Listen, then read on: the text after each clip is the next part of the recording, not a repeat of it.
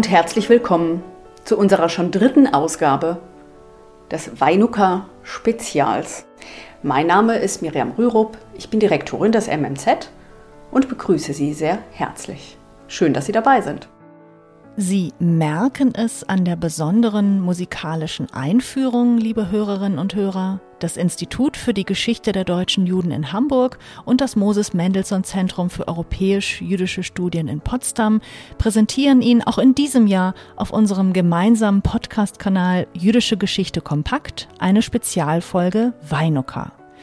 Mein Name ist Kim Wünschmann, ich bin die Direktorin des IGDJ und ich freue mich sehr, heute mit meiner Kollegin Miriam Rürup, der Direktorin des MMZ, in diese ganz besondere und festlich feierliche Podcast-Folge einführen zu dürfen.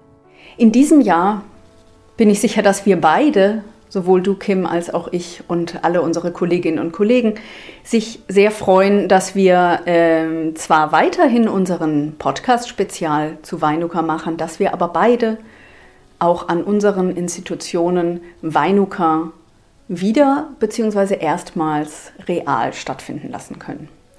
Insofern, liebe Zuhörerinnen und Zuhörer, vielleicht an diesem Punkt schon meine Empfehlung, sollten Sie im nächsten Jahr entweder in Hamburg oder im Berliner Brandenburger Raum sein in der Feiertagszeit, dann halten Sie doch einmal Ausschau, ob nicht auch bei uns oder bei den Hamburgern zeitgleich zu Ihrem Besuch die Veranstaltung Weinuka real stattfindet.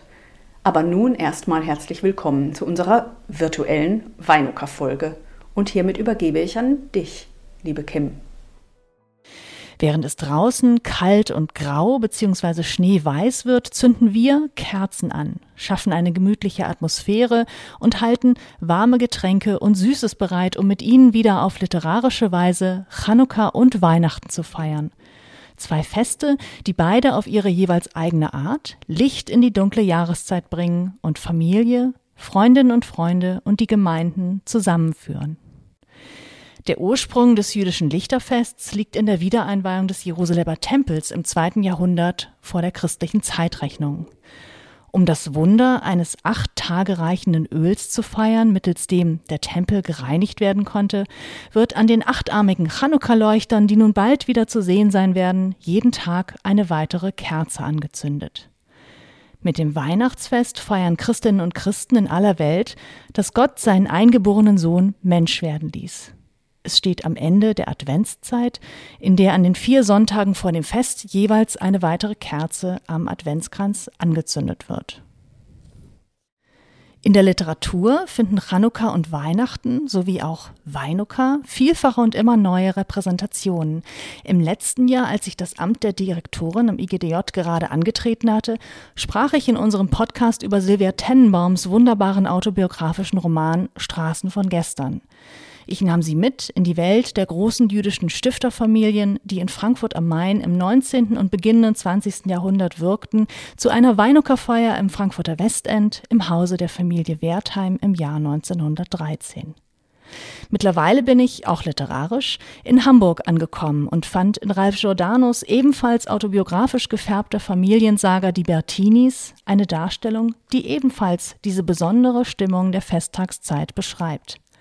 Ralf Giordano wurde 1923 im Hamburger Arbeiterstadtteil Barmbek in eine italienisch-deutsch-jüdische Musikerfamilie geboren, wuchs in der damaligen Lindenallee auf.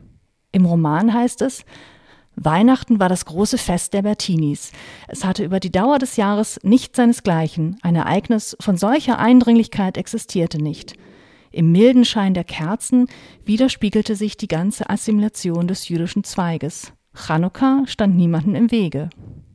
Schon vor dem Fest ging die Familie zum Dom, dem Volksfest auf dem Hamburger Heiliggeistfeld, zwischen den Buden hindurch, so schreibt Giordano, vorbei an den Karussellen, an den Ständen mit den rot-weißen Zuckerstangen.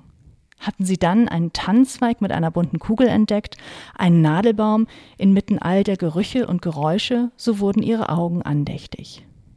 Ich hoffe, Sie mit diesen kurzen Zeilen aus den Bertinis auf unsere besondere literarische Podcast-Folge eingestimmt zu haben und übergebe das Wort von Hamburg nach Potsdam an meine Kollegin Miriam Rürup, die Direktorin des Moses Mendelssohn Zentrums für europäisch-jüdische Studien.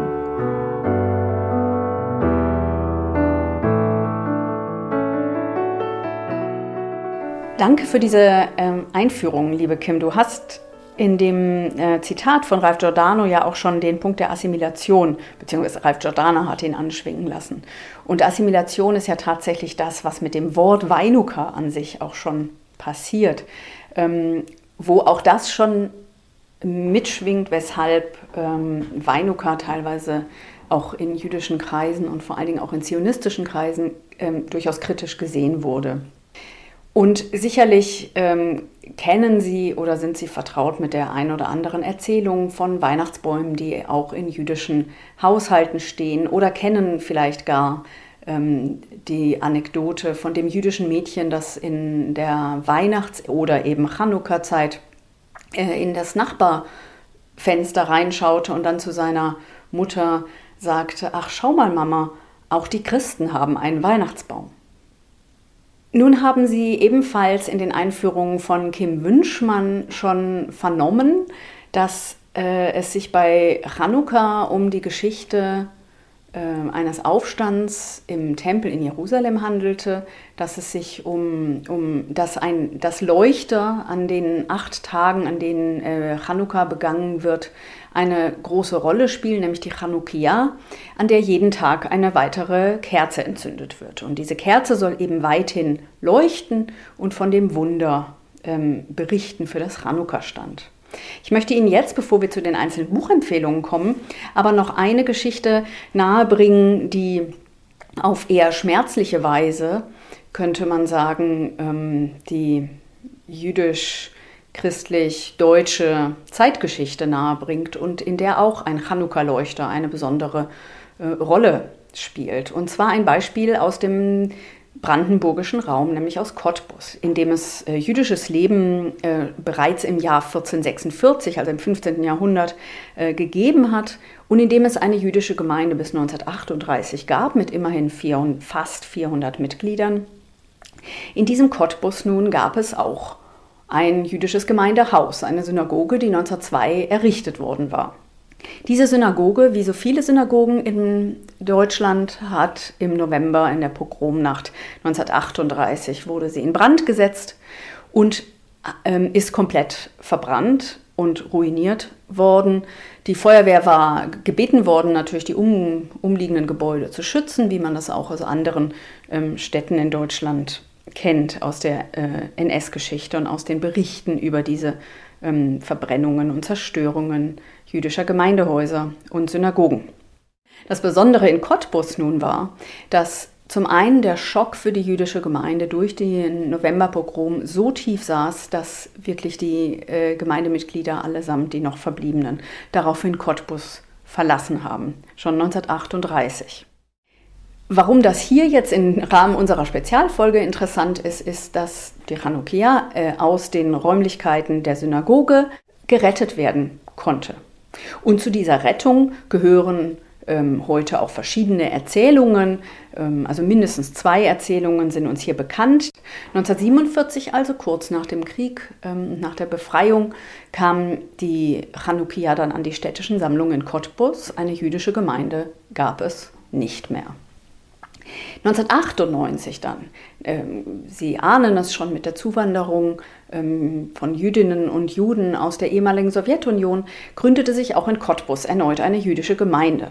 Und jetzt wird bald der Leuchter wieder eine Rolle spielen, denn diese jüdische Gemeinde hatte zunächst kein Gemeindehaus und hatte auch über lange Jahre kein Gemeindehaus, hat dann aber tatsächlich eine ehemalige und nicht mehr genutzte Kirche zur Nutzung bekommen.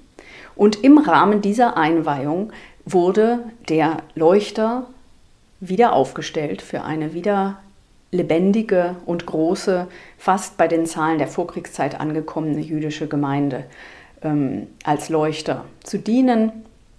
Und so ist die Chanukia, die 1938 aus den Trümmern geborgen wurde, zurückgekehrt in ein jüdisches Gemeindeleben, das aber ausgerechnet in einer ehemaligen Kirche stattfindet.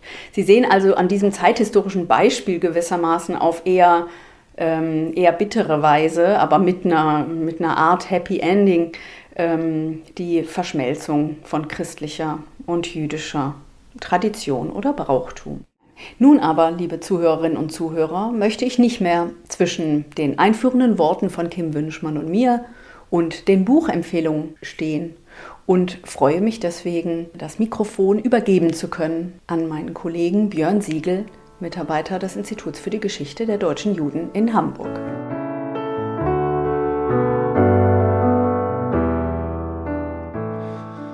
Herzlichen Dank Miriam und auch herzlichen Dank Kim für das so wundervolle Einstimmen auf unsere Weinuka Spezialfolge aus Hamburg und Potsdam. Wie Sie hören, sind wir damit auch schon mittendrin in unserer digitalen literarischen Weinuka Feier und Sie dürfen sich freuen auf spannende biografische Einblicke, auf interessante Brückenschläge zwischen Vergangenheit und Gegenwart, auf besondere Facetten spezieller Orte, wie zum Beispiel das für einige sicherlich bekannte Jerusalem oder auch das vielleicht eher unbekanntere Warschau oder Buenos Aires und natürlich vieles mehr. Bevor ich aber zu viel verrate, tauchen wir der guten Tradition folgend sogleich in die erste Paarung unserer Literatur Weinucker Schau ein.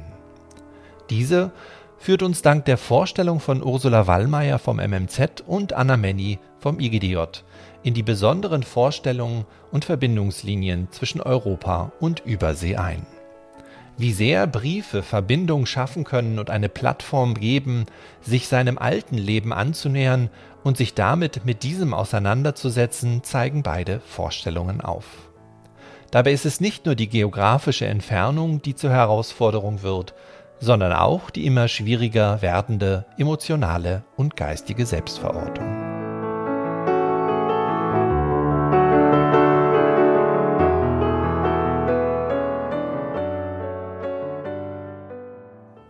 Ich bin Ursula Wallmeier und arbeite als Bibliothekarin im Moses Mendelssohn Zentrum.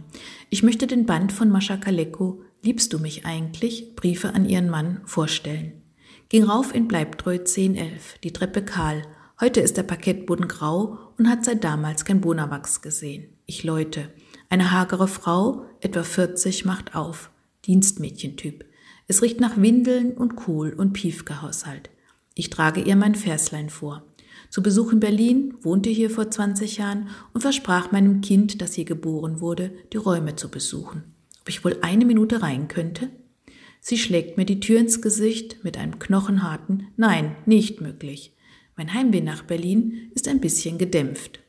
Mit diesen Sätzen beschreibt Mascha Kaleko in einem Brief vom 11. März 1956 ihrem Mann, dem Musikwissenschaftler Chemio Vinava, den Besuch in dem Haus, in dem sie von 1936 bis zu ihrer Emigration 1938 gelebt hatten. Mascha Kaleko befindet sich gerade auf ihrer ersten Deutschlandreise und verbringt fast ein ganzes Jahr allein in Europa. Ihre Briefe sind Zeugnisse einer tiefen Liebe und Seelenverwandtschaft, gleichzeitig aber auch ein außergewöhnliches Zeitdokument. Sehr genau, fast schon akribisch schildert sie ihre Eindrücke in der alten Heimat. Mit einer Mischung aus Melancholie und Witz beschreibt sie das Nachkriegsdeutschland der späten 1950er Jahre, das geteilte Berlin und setzt sich mit der nationalsozialistischen Vergangenheit auseinander. Mascha Kaleko wurde 1907 als Tochter jüdischer Eltern in Galizien geboren. Aus Furcht vor Pogromen übersiedelt die Familie 1914 nach Deutschland. Ab 1918 leben sie im Berliner Scheunenviertel. Schon 1929 hatte Mascha Kaleko erste Gedichte veröffentlicht, die in heiter, melancholischem Ton die Lebenswelt der kleinen Leute und die Atmosphäre in Berlin ihrer Zeit spiegeln. 1933 erscheint das lyrische Stenogrammheft, ihr erster großer Erfolg. Ihre Gedichte werden jahrelang in der Vossischen Zeitung und im Berliner Tageblatt abgedruckt. Die vielversprechende Karriere endet jedoch abrupt. Sie muss 1938 mit ihrer Familie in die USA fliehen und lebt in New York im Exil. Nach dem Krieg reist sie regelmäßig nach Europa und findet wieder ein großes Publikum. 1959 zieht sie mit ihrem Mann nach Jerusalem. Sie kommt dort nie wirklich an, ist einsam und leidet sehr unter der sprachlichen und kulturellen Isolation. Ihr einziger Sohn stirbt 1968 im Alter von nur 31 Jahren, ihr Mann 1973. Im Herbst 1974 besucht Mascha Kaleko Berlin ein letztes Mal. Auf dem Weg zurück nach Jerusalem verschlechtert sich ihr Gesundheitszustand sehr. Sie stirbt auf der Rückreise bei einem Zwischenhalt in Zürich am 21. Januar 1975, nur 14 Monate nach ihrem Mann. Besonders gefallen haben mir in diesem 157 Seiten umfassenden Briefbändchen die Passagen, in denen Mascha Kaleko ihre Eindrücke in Berlin, der Stadt, die einmal ihre Heimat war, beschreibt. Sie trauert Vergangenem hinterher, vermisst den Humor, den Esprit und die Feinsinnigkeit von früher. Manchmal ist sie den Menschen gegenüber misstrauisch, dann wieder offen und neugierig. Sie hat finanzielle Probleme, kann sich aber auch über erste Erfolge freuen. Ihre Lesungen sind gut besucht und in den Buchhandlungen liegen ihre Gedichtbände. Chemiolein, ich schreibe dies auf einer Terrasse. Liebst du mich eigentlich? Sei nicht nervös, was immer kommt. Schreib deiner M. Das Buch ist 2017 in zweiter Auflage bei DTV erschienen und kostet 12 Euro. Ein kleines, feines Präsent, auch für noch nicht Mascha Kaleko-Fans.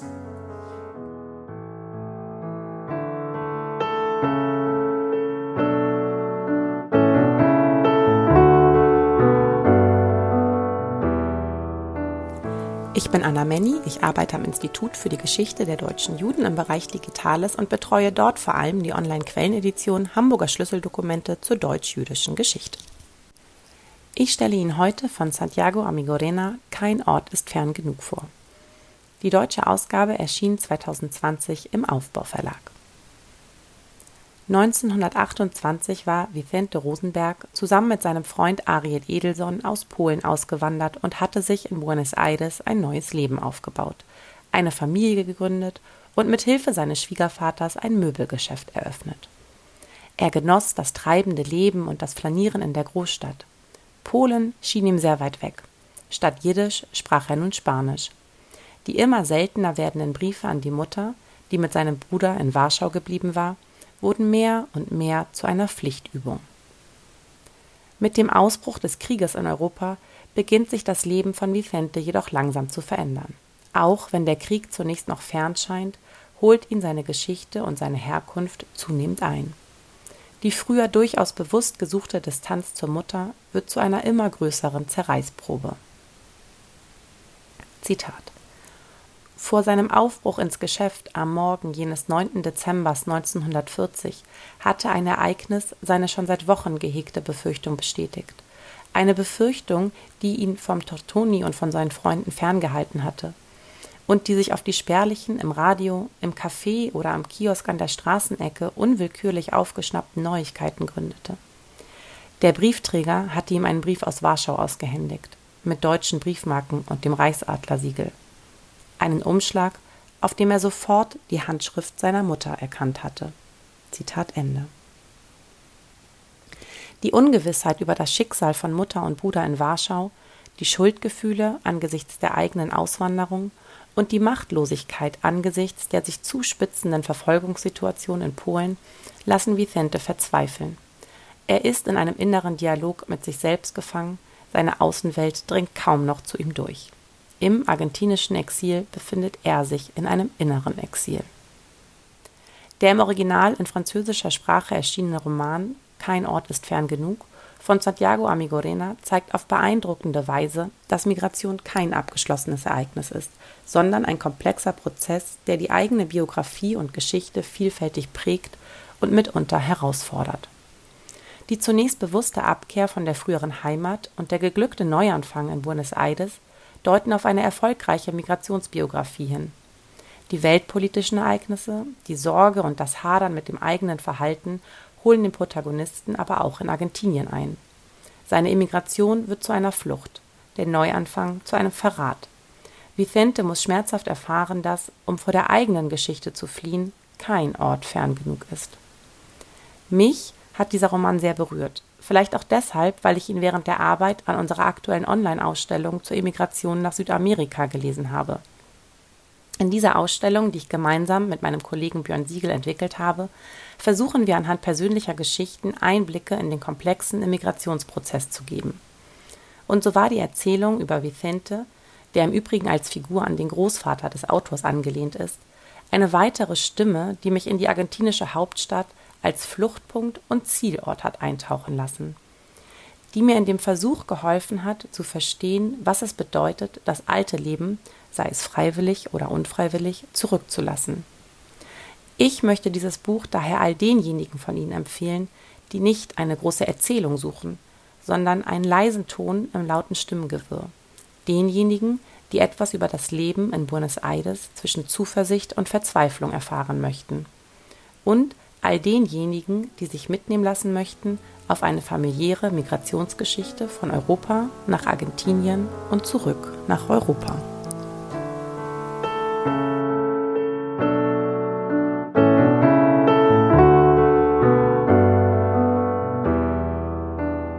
Unser zweites literarisches Duo nimmt uns mit auf die Suche nach der Vergangenheit und Gegenwart. Carmen Bisotti vom IGDJ und Anna-Dorothea Ludewig vom MMZ verdeutlichen, wie tiefgreifend das Vergangene Einfluss nehmen kann und wie sehr die unterschiedlichen Erinnerungsebenen an eben jene Vergangenheit bis in die Gegenwart ihre Wirkung entfalten. Dies wird nicht nur deutlich im besonderen Grenzort Dunkelblum, sondern auch in der Suche nach dem aus der Erinnerung gefallenen Familienmitglied der Architektin Atara.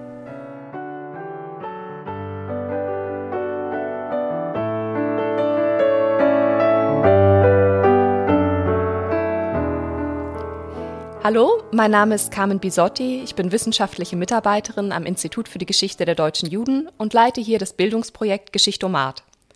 Vorstellen möchte Ihnen heute den Roman Schicksal der israelischen Autorin Zeruja Shalev, der 2021 auf Deutsch erschien. Die Autorin ist Ihnen vielleicht bereits bekannt. Sie hat zahlreiche Romane verfasst, in denen sie meist die Bereiche Familie, Eheleben und Liebe thematisiert. Und auch ihr neuester Roman Schicksal befasst sich damit. Zwei Leben werden in Schicksal verknüpft. Zum einen das der 90-jährigen Rachel und das von Atara, einer knapp 50-jährigen Architektin. Nach dem Tod ihres Vaters setzt Atara alles daran, Rachel zu finden. Denn sie war die erste Ehefrau ihres Vaters und ein ewiges Tabu in der Familie. So beschreibt Zeruja Shalev den Versuch eines ersten Treffen der beiden Frauen. Schweigend steht sie vor der geschlossenen Tür. Wozu nochmal klingeln? Vor weniger als einer Stunde hat sie Rachel angerufen und sich entschuldigt, dass sie sich leider verspäte. Und die hatte hörbar verärgert geantwortet. Kein Problem, ich erwarte sie. Aber jetzt macht keiner auf. Hat die Verspätung sie dermaßen aufgebracht? Oder bereut sie es vielleicht plötzlich? Sie hatte ihr das Treffen ja ziemlich aufgedrängt. Oder liegt sie tot hinter der Tür auf dem Boden? Oder wartet verzweifelt auf Hilfe? In ihrem Alter ist alles möglich. Rachel, ruft sie und drückt aus irgendeinem Grund ihr Ohr an das Guckloch. Ich bin's, Atara, sind Sie da? Alles in Ordnung bei Ihnen? Wehe, wenn Sie jetzt hier sterben, fügt sie im Stillen hinzu. Jetzt, wo ich Sie endlich gefunden habe. Doch Rachel war mehr als nur die große Liebe des Vaters. Sie war seine Kampfgenossin. 1944, als 15-Jährige, verließ sie ihr Elternhaus und schloss sich den Lechi, einer radikal-zionistischen Untergrundorganisation, an. Gemeinsam mit Ataras Vater verübte sie Anschläge auf britische Soldaten im damaligen Mandatsgebiet Palästina. Bis heute lässt Rachel ihre Vergangenheit nicht los. Zitat Wie viele Menschen waren in jenen Jahren gestorben und hatten weitergelebt, lebten und waren weiter gestorben auf dieser ganzen großen und furchtbaren Welt. Es war das blutigste Jahrhundert gewesen, übervoll mit Frevel und Mord, Schmerz und Leid, und dann hatten sich auch ihr kleiner Staat, der in dem alten Land wiedererstand, das kostbare kleine Fleckchen Land, um das sie heldenhaft gekämpft hatten, mit wandelnden Toten, mit Entwurzelten von allen Enden der Welt gefüllt. Und niemand gedachte mehr ihrer Kameraden. Nachts klopften sie an die Fenster ihres rissigen Schlafes. Leb du für uns, Rachel. Verwirkliche du unsere Träume, sorg du dafür, dass unsere Namen nicht vergessen werden. Zeruja Shalev spannt über die Geschichten ihrer Protagonistinnen einen Boden vom vorstaatlichen Israel bis heute. Dabei lässt sie Atara die Spuren der Vergangenheit so entschlossen verfolgen, dass die dabei aus den Augen verliert, was in der Gegenwart geschieht. Atara versäumt es, in ihrer unmittelbaren Umgebung Zeichen und Signale zu deuten. Und genau das führt zur eigentlichen Katastrophe des Romans, die sich nicht in der Vergangenheit, sondern im Jetzt abspielt – eine grausame Verkettung von Umständen, die nicht nur ein Leben verändern. Schicksal ist ein Roman, der immer wieder auf die aktuellen Krisen in Israel verweist, auf den Alltag der Menschen in einem permanenten Konfliktgebiet, das sich auch als persönliches Schlachtfeld der traurigen Helden erweist. Ich kann Ihnen diesen Roman sowohl als Weihnachtsgeschenk als auch zum privaten Lesevergnügen nur wärmstens empfehlen.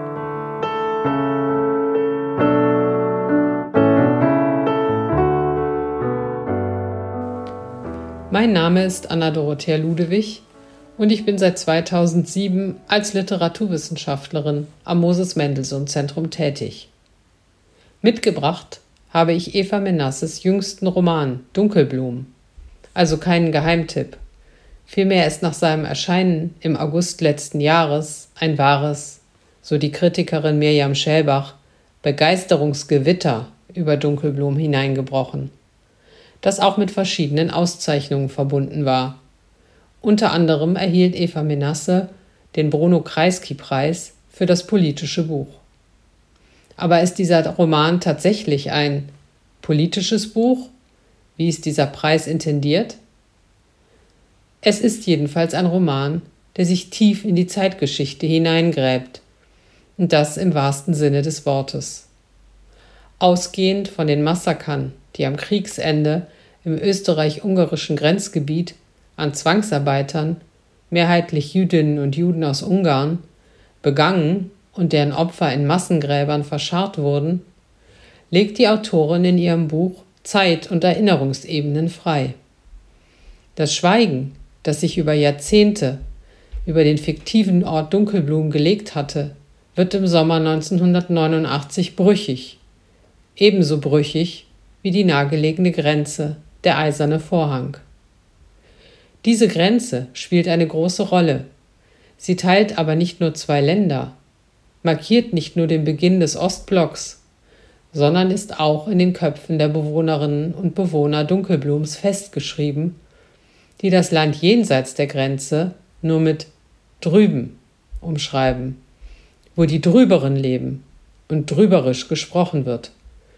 Auch an dieser Stelle, an dieser Grenze, manifestiert sich das nun brüchig werdende Schweigen. Es kommt etwas in Bewegung. Gleichsam erinnerungsarchäologisch trägt die Autorin Schichten ab, blickt hinter die Fassaden und lässt Leserinnen und Leser teilhaben an einer komplexen Suche nach historischer Wahrheit. Mit dem fiktiven Ort Dunkelblum hat Eva Menasse einen ganzen Kosmos erschaffen, nebst Lageplan und Figurenverzeichnis, dessen abgründige Faszination sich Seite für Seite neu entfaltet.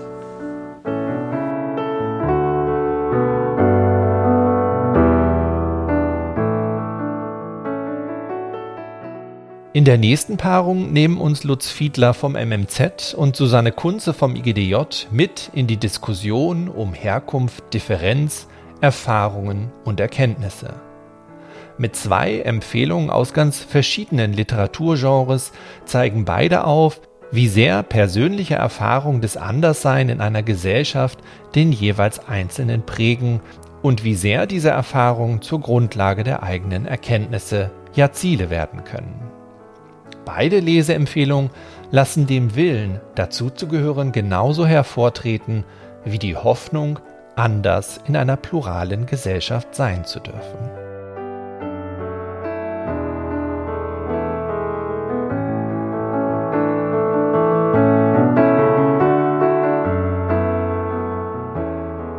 Hallo, ich bin Lutz Fiedler vom Moses Mendelssohn Zentrum für europäisch-jüdische Studien Dort seit Oktober 2021 wissenschaftlicher Mitarbeiter und Referent der Direktorin.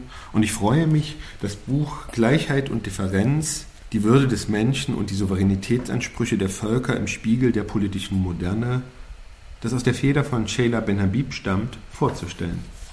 Gleichheit und Differenz. Das ist die Überschrift des schmalen Bandes, dessen Lektüre ich Ihnen heute ans Herz legen möchte.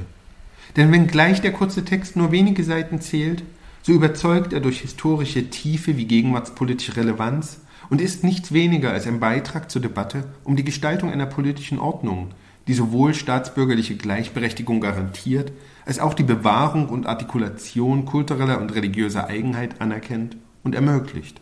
Einer Debatte also, die die Moderne seit ihren Anfängen begleitet.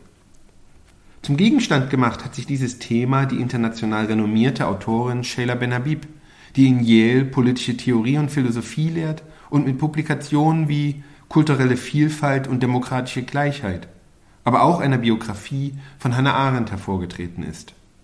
2012 ist sie für ihr Wirken im Sinne der Verbreitung des Toleranzgedankens mit dem Lukaspreis der Universität Tübingen ausgezeichnet worden.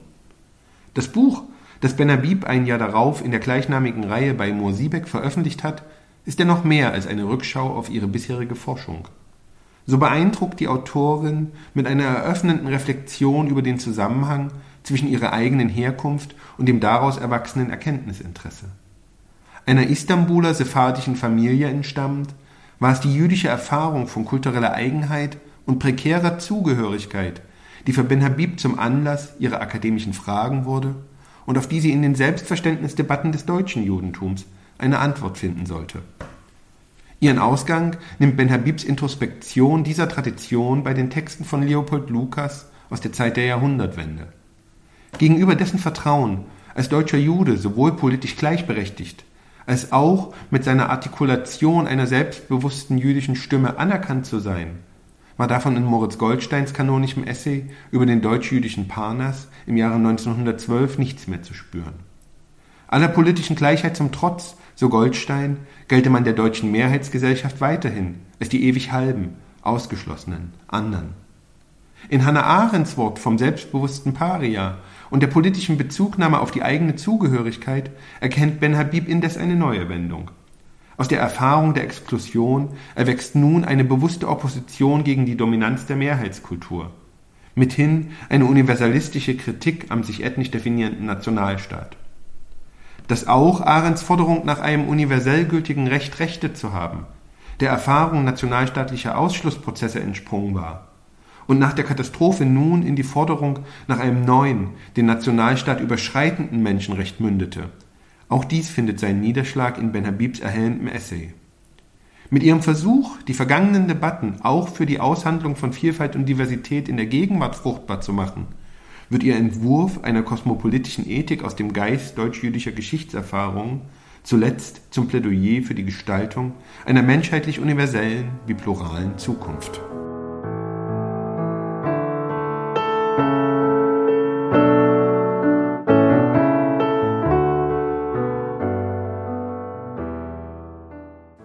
Name ist Susanna Kunz, ich bin wissenschaftliche Mitarbeiterin am IGDJ und möchte Ihnen das Buch Sicher sind wir nicht geblieben, Jüdisch sein in Deutschland von Laura Casess vorstellen.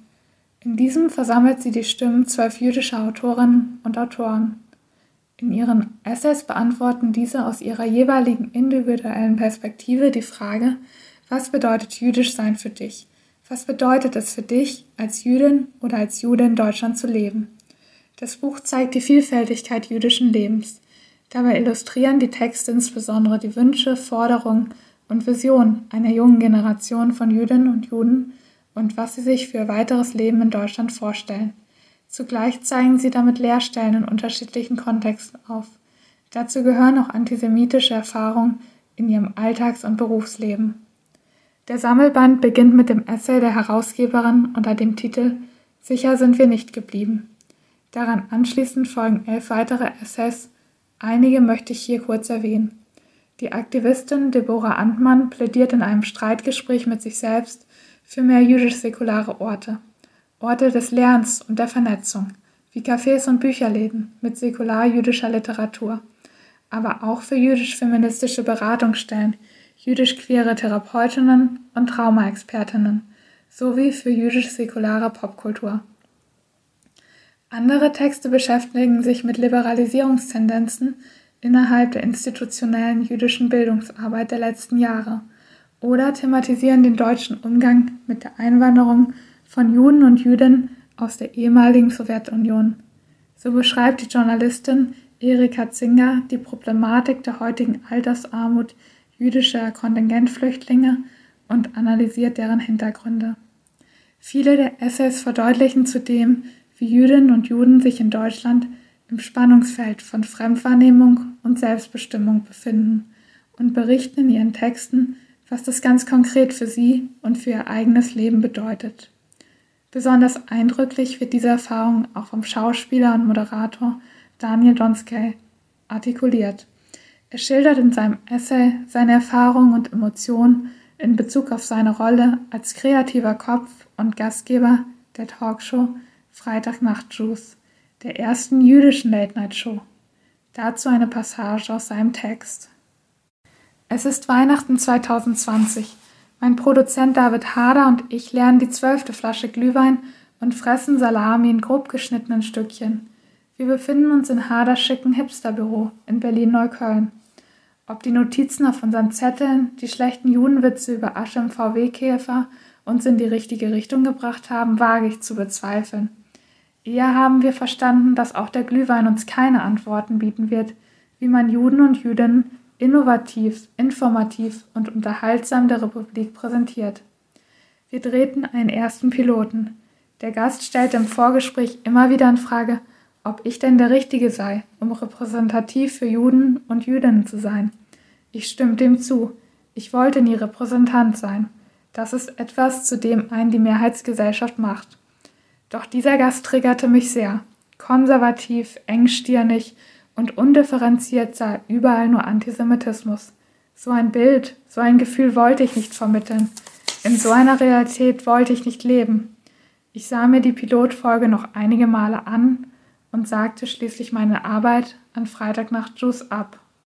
Wer wissen möchte, wie es dazu kam, dass er die Weiterarbeit doch fortsetzte und wie er sich während der Zeit als Tyranno Judas Rex fühlte, wie er sich selbst in seinem Essay betitelt, dem empfehle ich die Lektüre seines Essays und der anderen Beiträge in diesem Buch.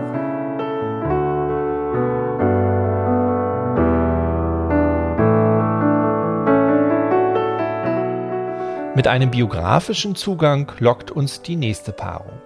Hendrik Althoff vom IGDJ und Ines Sonder vom MMZ entführen uns in die Leben von Jakob Shapiro und Hannah Arendt.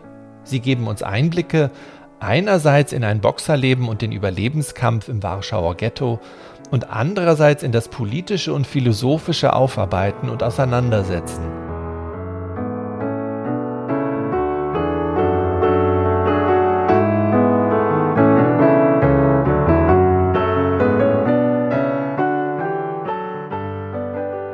Mein Name ist Hendrik Althoff, ich bin wissenschaftlicher Mitarbeiter am EGDJ in Hamburg. Das Schwarze Königreich von Stepan Twardoch ist die Fortsetzung des 2018 erschienenen Romans Der Boxer. In diesem Buch erzählte der polnische Schriftsteller die Geschichte von Jakub Shapiro, der als jüdischer Boxer im Warschau der 1930er Jahre zum Unterweltboss aufsteigt. In Das Schwarze Königreich tritt nun aus dem ersten Band bekanntes Personal auf, das Buch ist aber problemlos auch ohne Kenntnis seines Vorgängers lesbar. Denn die Situation, in der es spielt, ist eine grundlegend andere. Im Winter 1943 ist Warschau bereits seit vier Jahren von der Wehrmacht besetzt, die jüdische Bevölkerung zuerst ghettoisiert und dann fast vollständig in die Vernichtungsstätten im Osten deportiert worden.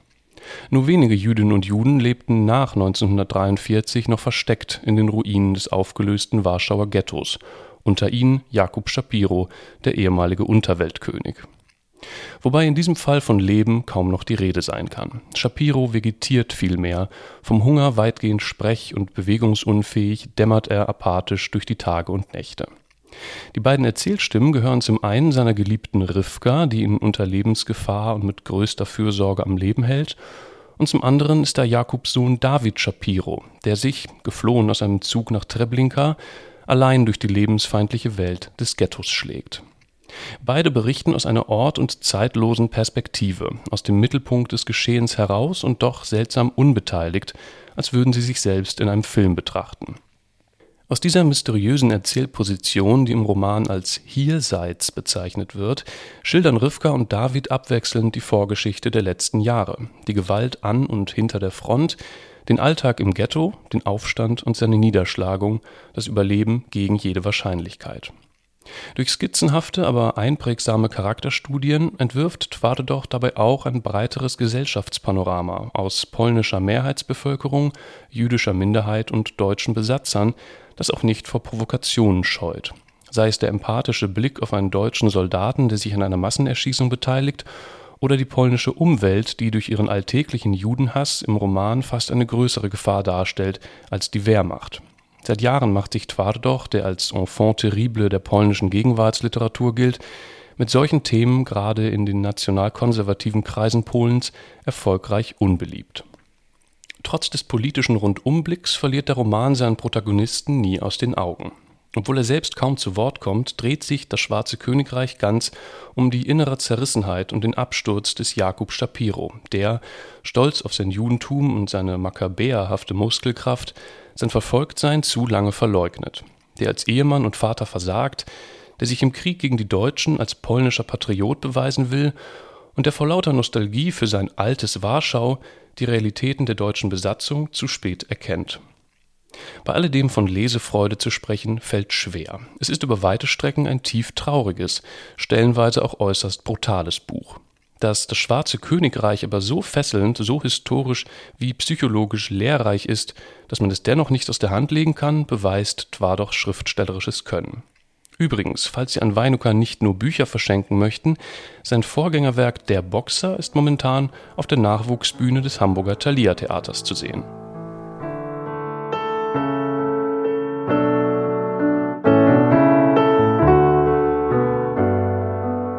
Mein Name ist Ines Sonder. Ich bin seit 2005 wissenschaftliche Mitarbeiterin am MMZ mit dem Forschungsschwerpunkt Architekturgeschichte Israels. Auch zu diesem Weinuka Podcast möchte ich wieder eine Graphic Novel vorstellen. Die drei Leben der Hannah Arendt von Ken Grimstein in der deutschen Übersetzung von Hans Zischler erschienen im DTV Verlag 2019. Ich erwarb die bereits fünfte Auflage von 2020. Das Leitmotiv, das der Autor zu Beginn seiner Leserschaft mitgibt, ist eine Textstelle aus Bob Dylans Song Subterranean Homesick Blues veröffentlicht 1965, die lautet Don't follow leaders, watch the parking meters. Das Video zum Song kann man auf YouTube ansehen. Die drei Leben der Hannah Arendt werden vor allem über ihre drei Fluchterfahrungen visualisiert. Berlin, Paris, New York. Ein Einführungskapitel beschreibt ihre Kindheit in Ostpreußen bis zu ihrem Studium in Marburg. Und in einem kurzen Epilog wird von der letzten in ihrer Schreibmaschine verbliebenen Seite nach ihrem Tod berichtet. Gefallen hat mir der Einstieg, allzu menschlich ist zu ihrer Lebensgeschichte.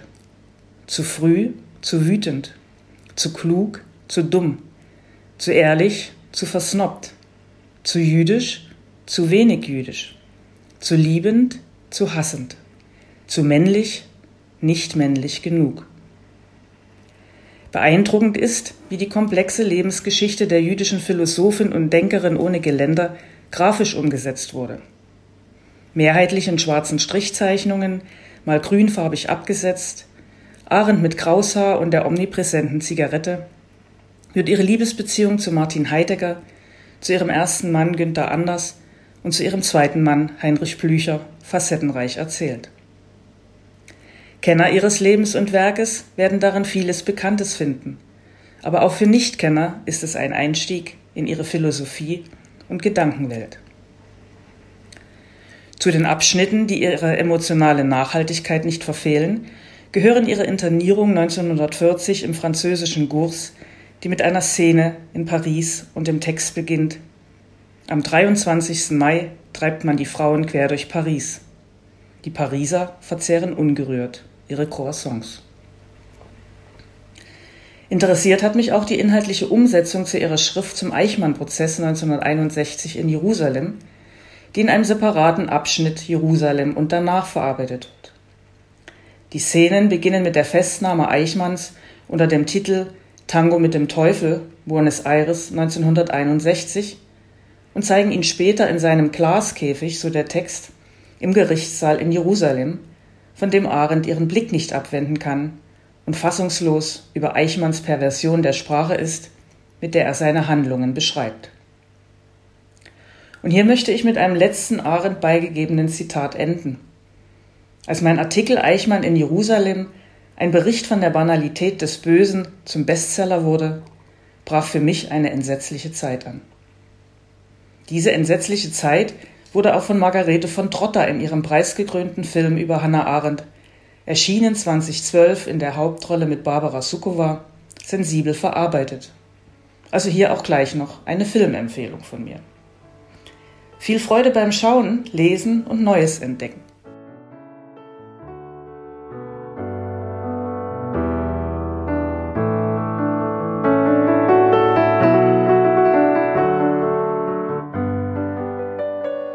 Den Abschluss bilden Marie Müller-Zetsche vom MMZ und Beate Kuhnle vom IGDJ, die sich dem Status des Besonderen auf ganz unterschiedliche Weise annähern.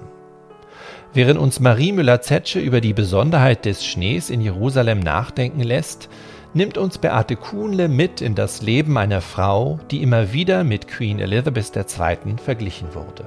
Beide Empfehlungen bringen uns damit wieder zum Anfang dieser Folge zurück indem wir das Besondere der beiden Feste Chanukka und Weihnachten kennengelernt haben. Sie ermutigen uns, das Besondere auch als solches wahrzunehmen und darin einen positiven Impuls zu verstehen.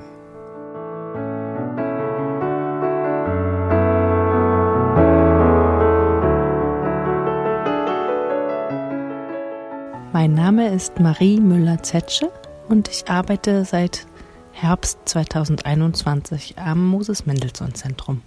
Das Kinderbuch Wem gehört der Schnee von Anthony Schneider und Pai Yu Chang nimmt uns mit nach Jerusalem, wo es ja selten schneit, aber wenn es schneit, dann wundern sich die Kamele. So beginnt das Buch. Ein sich wirklich stark wunderndes Kamel schaut uns auch direkt an und im Hintergrund sehen wir die eingeschneite Stadt. Und dann lernen wir drei Kinder kennen, Mira, Samir und Rafi, die an dem Tag schulfrei bekommen haben durch den Schnee und im Schnee dann spielen miteinander. Und im Spiel sich immer wieder fragen, wem dieser Schnee eigentlich gehört, denn sie streiten auch, sie ziehen Grenzen, versuchen möglichst viel Schnee für sich zu bekommen. Und da taucht diese Frage einfach auf, wer das denn für sich rechtfertigen kann, dass er am meisten oder sie am meisten Schnee bekommt.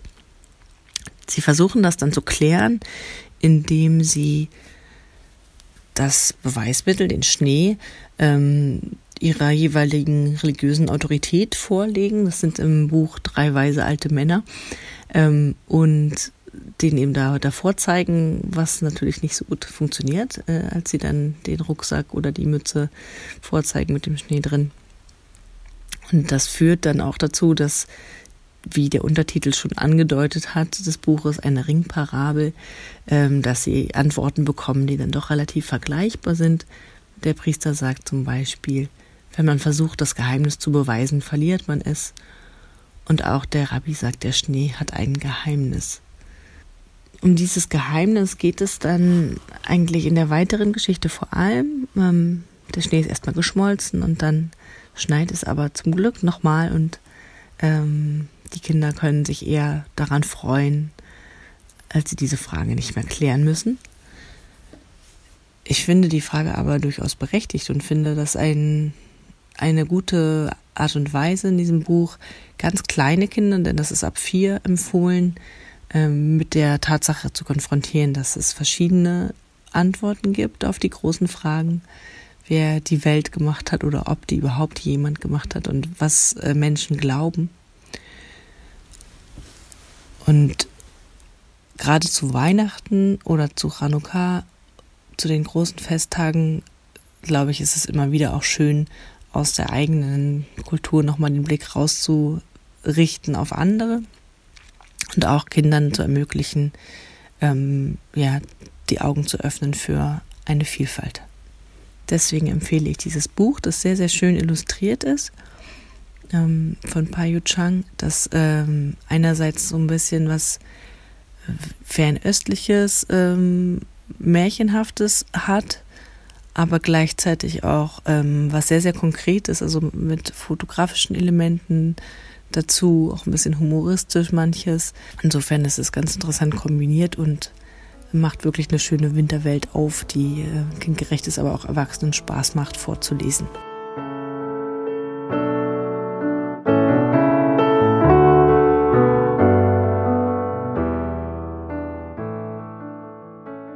Mein Name ist Beate Kuhnle. Ich bin Mitarbeiterin im IGDJ im Geschäftszimmer und Bereich Presse- und Öffentlichkeitsarbeit. Das Buch mit dem Titel Wie die Queen, welches ich vorstellen möchte, ist von Christoph Ribbert und erschien in diesem Jahr im Inselverlag. Wie ein Nadelstich, der eine Linse in die Vergangenheit öffnet. Dieses Zitat aus ihrem Roman The Innermost Cage von 1955 beschreibt auch das Werk von Ilse Barker, die als Catherine Talbot schrieb und 2006 im Alter von 85 Jahren in England verstarb. Sie wurde von Biografen und Wissenschaftlern als aufmerksame Zeugin der literarischen und künstlerischen Kreise in Fitzrovia, Cornwall und Nordamerika in den 1940er und 50er Jahre geschätzt, zusammen mit ihrem Mann, dem Maler Kit Barker. Ihre Monographien über Episoden aus ihrem Leben vermitteln durch eine aufschlussreiche Auswahl von Anekdoten und oft skurrilen Details wie geflickten Gummistiefeln und Leinwänden aus Düngersäcken einen greifbaren Eindruck von Ort, Menschen und Zeit. Die in Bingen am Rhein geborene Ilse Gross wurde von ihrem Vater, einem wohlhabenden jüdischen Weinhersteller und Händler, 1935 auf die internationale Schule in Genf geschickt, nachdem ihre Lehrer in Nazi-Deutschland begannen, jüdische Schüler auszugrenzen. In ihrer Monographie Fragments from a Cutting Room Floor erinnerte sie sich an eine Wanderung mit Freundinnen in jenem Jahr an der Mosel. Sie schwammen und aßen fröhlich, obwohl in dem nahegelegenen Dorf ein Transparent hing, auf dem stand, dass Juden unerwünscht seien. Diese Zeit war bereits durch das Wissen verdunkelt, dass wir in unserer Gemeinschaft Ausgestoßene waren. Es war eine glückliche Zeit, bis sie, 14-jährig, eines Tages nach Hause kam, weinte und nicht aufhören wollte zu weinen. Ihre Mathematiklehrerin hatte Ilse und die fünf anderen jüdischen Schülerinnen in die letzte Reihe des Klassenraums gesetzt und einen Vortrag über die Juden als niedere Geschöpfe gehalten. Ilse ging nicht mehr in die Schule, blieb noch ein paar Wochen zu Hause und dann verließ sie die Weinstadt in Richtung Schweiz. Drei Jahre später konnten ihre Eltern nicht mehr das Leben in Genf bezahlen und Ilses Aufenthaltserlaubnis lief ab. Die Möglichkeit ergab sich, zu einem Cousin ihres Vaters nach England zu gehen – und dort in Haushalten als Haushaltshilfe und Kindermädchen zu arbeiten. Von ihren Arbeitgebern wurde sie ihrer schöner Kleider wegen misstrauisch beäugt. Eine Chefin feuerte sie, nachdem sie bei einem Theaterbesuch ein schöneres Kleid trug. Ihr Leben lang achtete Ilse auf ihre Garderobe, ging gerne auch mit Hut und wurde mehr als einmal mit der Queen verglichen. Sie lernte Englisch hauptsächlich von ihren Schützlingen und vervollständigte ihre Sprachkenntnisse, als sie mit europäischen Akademikern als Enemy Aliens auf der Isle of Man interniert wurde. Der Austausch mit anderen jüdischen Flüchtlingen machten aber Sorgen um die Familie, den Hunger und die schlechten hygienischen Bedingungen im Lager nicht wett. Ilses Eltern blieben in Bingen, um ihre Schwester Bertha, die 15 Jahre älter war und mit schweren geistigen und körperlichen Behinderungen im Heim lebte, nicht alleine zu lassen. 1947 erfuhr sie, dass ihre Eltern ermordet wurden. Karl Gross verhungerte in Theresienstadt und Agnes Gross wurde nach Auschwitz deportiert. In diesem Jahr zog, zog sie nach Cornwall in den Ort Mevachissey und dort lernte sie über den Schriftsteller George Barker ihren zukünftigen Mann Kit Barker kennen. Kit lebte damals in einem Segelschuppen in Yulin, welcher bald ihr erstes Zuhause werden sollte. Ihre Monographie Kit Barker Cornwall 1947 bis 1948 ist ein seltenes Dokument dieser kreativen Kolonie.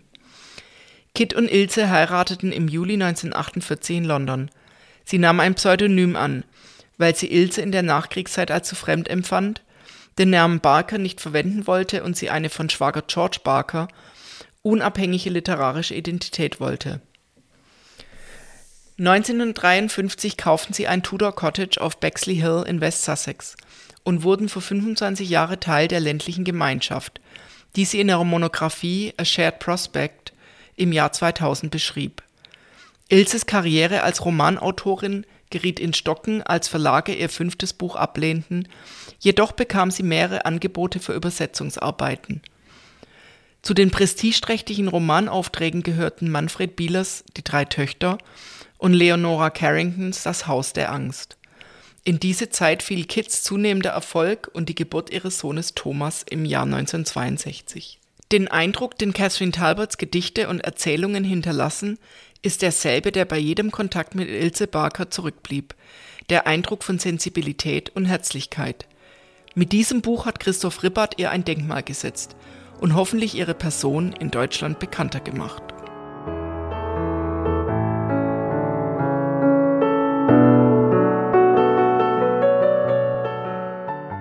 Damit sind wir auch schon wieder am Ende der Weinuka Spezialfolge angekommen. Die Möglichkeit des Nachlesens all der tollen Empfehlungen in der nun kommenden festlichen Zeit ist unser Geschenk für Sie. Alle Details finden Sie natürlich wie immer in den Shownotes wieder. Wir freuen uns, dass Sie dabei waren und mit all diesen Leseempfehlungen wünschen wir Ihnen frohe Feiertage. Viel Vergnügen mit unseren Empfehlungen. Vielen Dank den Kolleginnen und Kollegen fürs Mitmachen. Bleiben Sie gesund und kommen Sie doch vielleicht im nächsten Jahr real zu Weinuka in Hamburg oder zu Weinuka in Potsdam oder gleich in beiden Städten vorbei. Wir freuen uns auf Sie.